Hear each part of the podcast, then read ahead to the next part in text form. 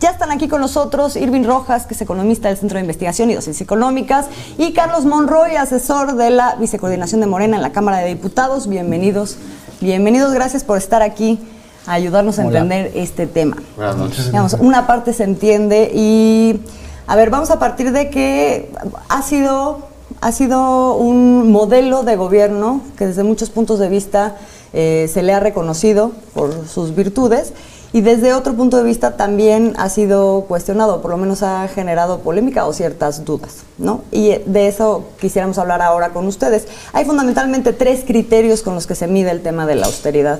El primero, pues evidentemente tiene que ver con la parte de, pues que es un modelo ético, que habla de un gobierno que está al servicio de la gente, que le cuesta entonces poco y no está ahí la gente que trabaja en gobierno para enriquecerse. En eso nadie tiene, eh, no hay discusión, digamos, en eso pareciera haber consenso, pero luego hay otras dos, eh, otros dos criterios. Uno, el que tiene que ver con si esta austeridad hace más eficiente al gobierno o ah, genera como, como obstáculos para la eficiencia de la operación del gobierno. Esa es una. Y la otra, si al final sirve como instrumento para generar ahorros, ¿no? Esas son las dos de las que me gustaría hablar aquí. Irving. Eh, como bien dices, la, la primera es, eh, era un pendiente y como, como dices, casi todos están de acuerdo, pero quisiera tal vez tocar mini, un, un pedacito, decir que no todos, quizás los que se, se, beneficiaron mucho de la forma en que se hacía el gobierno antes para enriquecer, para uh, un símbolo de estatus, pues a lo mejor no están muy contentos. Yo creo que eso siempre hay que destacar que vale la pena eh, pensar en una forma distinta de hacer el gobierno y que ese componente ético es, es muy válido y hay que seguirlo vigilando. ¿no? Lo, la, el otro punto que, que, que, que, mencionabas, por ejemplo, el de generar ahorros, yo creo que en, en, en un primer momento el, la estrategia de, de austeridad eh, pensada como, como recortar en donde no funcionaba, donde parecía que había gasto regresivo, donde parecía que los, los dineros estaban yendo a las poblaciones que no lo necesitaban, estuvo bien eh, eh, planteada al inicio de, la 4T, donde se, se, se argumentaba que, que, funcionaba, que era regresivo, que no. Eh, yo creo que es una forma de, de, de generar ahorros, sí, hasta, cierto, hasta cierto punto. ¿Cuál es el límite? Eh, donde, se deje, donde no comprometas las funciones de, de, del Estado, ¿no? Y sobre todo pensando en un gobierno de izquierda, ¿no? Donde eh, la idea eh, es poner a la gente y el bienestar de las personas en el centro y hacer que el Estado funcione como, como un guardián de ese, de ese bienestar. Entonces, lo, eh, tu principal objetivo debería ser el bienestar de las personas. Y en el momento en el que el bienestar de las personas y de la, la, la, las funciones del Estado en las que eh, tiene que vigilar que eh, la, gente viva bien y tenga acceso a servicios y a, los productos básicos que, da, que, ofrece el gobierno, se, comprometa por la austeridad, creo que es el momento de, de, decir, bueno, hasta aquí nos dio y hay otras alternativas igual de importantes y, e igual de críticas en un gobierno que pretende realizar cosas distintas y, e implementar y establecer una forma distinta de hacer, de hacer gobierno, debería pensar y, y debería eh, planteársela seriamente. Y probablemente has llegado a ese punto en, un, en, en mucho más rápido de lo que te imaginabas que, que, que iba a ser por la pandemia. ¿En ¿no? qué estás pensando cuando dices alternativas? Uh, yo, yo, cuando pienso en, en, el tema de austeridad, uno no puede pensar en, las finanzas del gobierno sin ver los dos lados. Si los, ingresos y los gastos. Has hecho un, eh, trabajo en, reformar el gasto que, necesitaba hacerse, eh, pero tampoco puedes descuidar el lado, del, el lado de los ingresos, ¿no? Y ahí es un, es un punto en el que eh, el presidente fue enfático en sus promesas de campaña de que no iba a haber nuevos impuestos bajo unas circunstancias. Bajo unas circunstancias que probable, muy seguramente ya no son, y que obligan a, un líder y a, al gobierno que encabeza a poder eh, atreverse a hacer cosas distintas eh, con la legitimidad que le da el haber sido electo por amplia, amplia mayoría eh, y, mostrar una capacidad de, eh, de, poder replantearse los escenarios a una situación muy distinta como la que vivimos. Fiscal? Y entonces eh, hay que pensar en, en, en términos de, de, de, recaudar más, recaudar mejor primero, también esa parte hay que hacerla bien. ¿Ahí se ha avanzado? Se ha avanzado y eh, de, nuevo hay un límite, ¿no? Y hay un límite a partir del cual las cosas ya no tienen mucho más, mucho más ya no rinden mucho más. Eh, lo que veíamos en, en, al inicio del, recorte de las secretarías, uno, de las subsecretarías, perdón, eh, que en realidad es desaparecer el puesto del, subsecretario. Puede ser que tenga algún sentido si había algunas secretarías que tenían un, subsecretario que, cuyas funciones podían ser, se pueden realizar por, por un funcionario de un rango menor.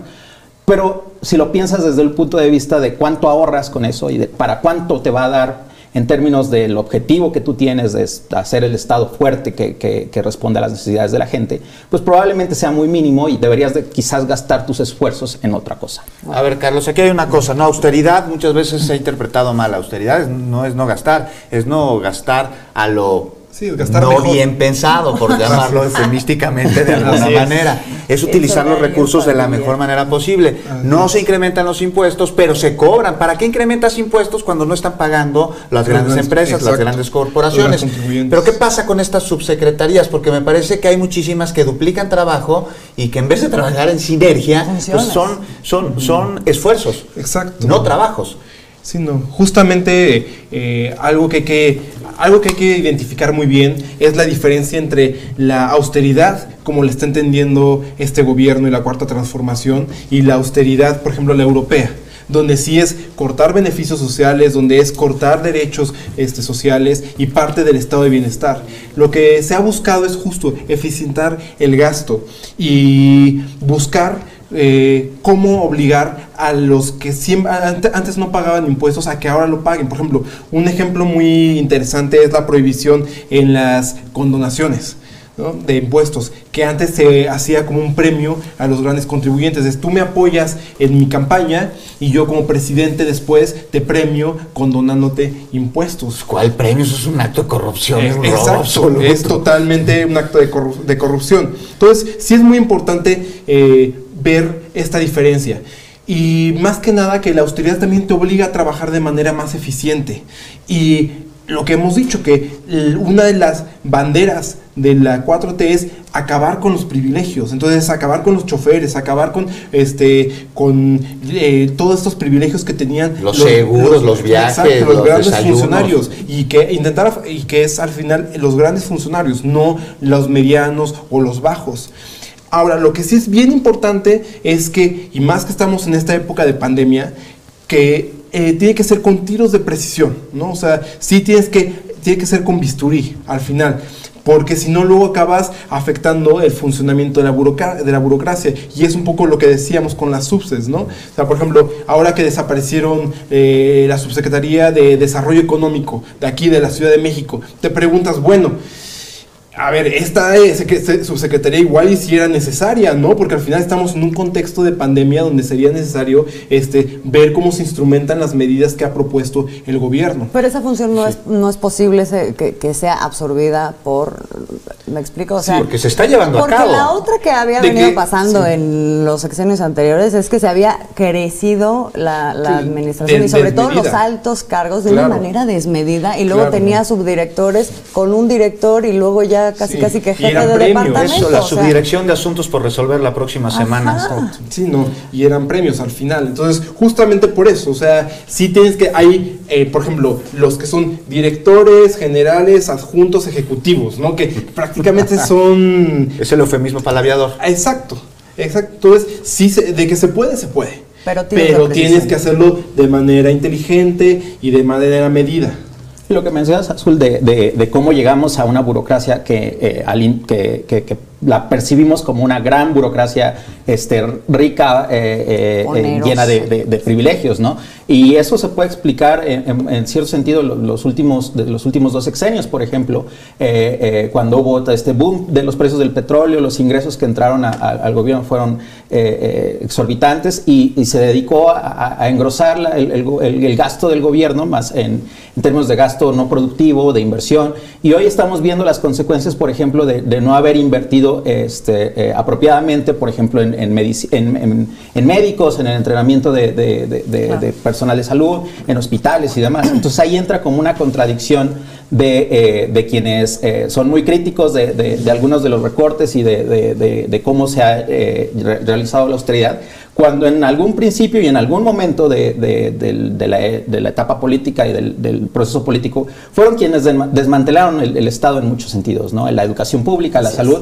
Y hoy, por ejemplo, también vemos cómo, eh, por, por el mismo, la misma racionalidad, la, por ejemplo, la clase media se alejó de, la educación pública y hoy vemos como dos mundos completamente eh, dispares en donde uno está muy aventajado y tiene la, posibilidad de, tomar clases en su casa ahorita que estamos en este, en este terrible momento de la pandemia y otros pues ni siquiera tienen la posibilidad de, aprovechar el radio, la televisión como las estrategias que está tratando de, implementar el gobierno remediales y que no son este, óptimas y que tienen todas las las dificultades de estar aprendiendo desde casa. Eh, y vemos ahí como hay dos, dos mundos eh, muy distintos que se crearon a partir de, de, no crear servicios que pues se trata a todos. No, de quitarle a nadie, sino de que todos tengan. Y aquí eh, lo que se dice nos acabó es el tiempo, Irving Carlos. Muchísimas gracias por habernos acompañado. Y en otra ocasión hablaremos sobre los organismos autónomos, que también. Justo. y, de los partidos. ahí está, ese es el problema que se. A la mitad. Así es, ¿Qué que les parece que los invitamos la próxima semana a hablar de eso? Sí, para que se haga la austeridad en todas partes, no, que no se vaya a atorar en las cámaras. Así es. Buenísimo. Muchas gracias por habernos acompañado. Muchas gracias. Muchas gracias.